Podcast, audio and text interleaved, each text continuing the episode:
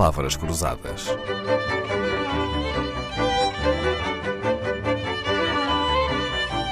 Porque quase tudo é uma questão de semântica. 2021, quase 300 mil portugueses não sabiam ler nem escrever. É uma taxa de analfabetismo de 3,1%, mas em 2011 a taxa era quase o dobro, 5,2%. Em 10 anos, de meio milhão de pessoas, o número baixou para os 300 mil, mas é provável que seja a morte e não a escolaridade a interferir nestes dados. Dos que não sabem ler ou escrever, 70% são mulheres. São dados do Census 2021 que Catarina Gomes, antiga jornalista, precisou de lembrar no ensaio que acaba de escrever para a Fundação Francisco Manuel dos Santos. Este livro relata a história de alguns habitantes do Casteleiro, freguesia do Distrito da Guarda, uma aldeia que tem uma das maiores taxas de analfabetismo do país. 20% dos habitantes não sabe ler nem escrever. Como é que chamou este livro, Catarina?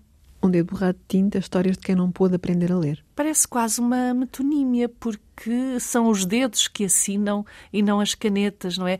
Mas também me parece a mim que quis fugir de uma palavra óbvia, não é? Que não, não quis usar no título. Não teve a coragem de dizer que era um livro sobre analfabetos?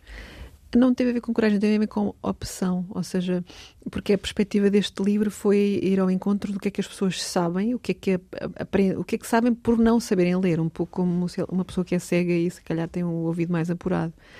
E também porque o, o, o adjetivo analfabeto o, sempre foi usado para desqualificar. Aliás, usa-se noutras áreas, analfabetismo motor, funcional, enfim, e, e deturpa-se o analfabruto, ou seja, quando se quer insultar alguém, usa-se esse termo. E eu, quando me queria abeirar destas pessoas e, no fundo, entrar pela vida delas adentro, no fundo, criar aqui uma, uma relação de confiança, a última coisa que eu, que eu queria fazer era melindrá-las, porque isso provavelmente já tiveram uma vida toda de, de serem apocadas. E então eu um, apresentava-me sempre de uma forma muito longa, disse, olha, estou a escrever um livro sobre pessoas que nunca tiveram a oportunidade de ler, ler e escrever, porque isso põe o, o enfoque na ideia de que a culpa não é deles e não têm que se sentir culpados por ele. Aliás, se calhar alguém lhes deve desculpa a eles. Claro. A Catarina nunca chegou ao pé de alguém e disse: Olha, venho aqui entrevistá-lo porque o senhor é analfabeto. Não, é? não de todo, nem nunca usei esse, fugia mesmo desse termo. É. Nunca disse: Venho escrever um livro sobre analfabetismo de todo. Nunca. É um bocadinho agressivo, violento, até eventualmente ofensivo, não é esta palavra. Falar deste assunto, mesmo não usando a palavra, com os próprios, uh, ia remexer em algumas feridas, uh, em desgostos, em dor. Uh, não é um tema, mesmo assim, não é um tema feliz para os próprios. Sim, e essa é a razão, porque se calhar a ideia que perpassa todo o livro é precisamente a ideia deles a tentarem desviar-se do tema. É muito engraçado, não é? Sim, ou seja, um bocadinho. Eles não queriam falar disso e tentavam desviar-me para tudo aquilo que sabiam. Por exemplo, a, primeira história, que é do Sr. Horácio, eu, nós estávamos na cozinha dele, estava um dia de chuva, e ele passava o tempo todo a dizer temos que ir lá fora, temos que ir lá fora. Eu assim, mas o senhor Horácio, mas será que me podia responder aqui umas perguntas? Estávamos à lareira.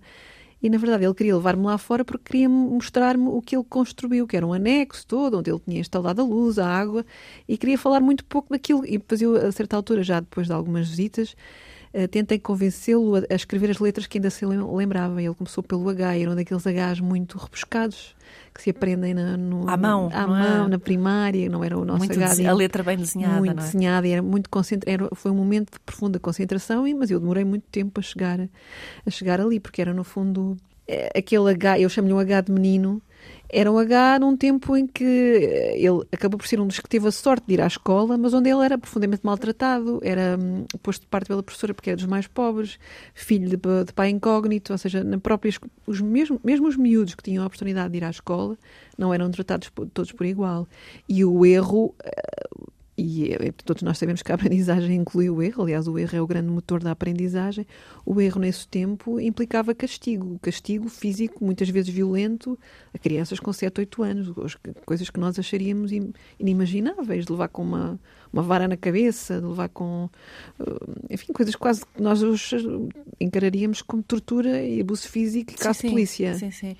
Houve casos de alunos, crianças que foram à escola e não aprenderam, ou porque não completaram a escola, mas os que não chegaram a ir à escola foi por que razão? Pobreza? Pobreza, e aliás a maior parte, dos, das, a maior parte das histórias deste livro são de mulheres, e não é por acaso. Eh, eu não fui à procura de, daqui de uma amostragem representativa, mas a verdade é que a maior parte das, das, mulher, das, das pessoas que não sabem ler são mulheres. E as, as mulheres não iam à escola porque o que lhes era, a tarefa que lhes era. Hum, dedicada era de cuidar dos irmãos que nasciam em catadupa, não é? Não era um tempo de, de contracepção. E, e, em que elas tinham que tratar de tudo, desde fazer comida para os animais, desde tratar dos, anima eh, de tratar dos, dos bebés que iam nascendo, e as mais sacrificadas eram as mais velhas, e muitas vezes os que os acabavam, os poucos que acabavam por estudar mesmo num ambiente de pobreza, eram os mais novos e os rapazes. Uh, isto nem, nem, sempre era assim, mas esta seria uma, o mais provável. Ou seja, estas mulheres elas falam de, com sete anos, andarem a esfregar o chão ou de serem entregues às senhoras da Covilhã para servirem de criadas, serem separadas da família com oito anos. Há uma senhora que diz que aos 11 anos já tinha criado três ou quatro irmãos. Exatamente, é? sim, sim. Ou seja, são uh, crianças adultas. Ou seja, o que eu digo no livro é que neste tempo o trabalho não se chamava trabalho infantil, era só trabalho.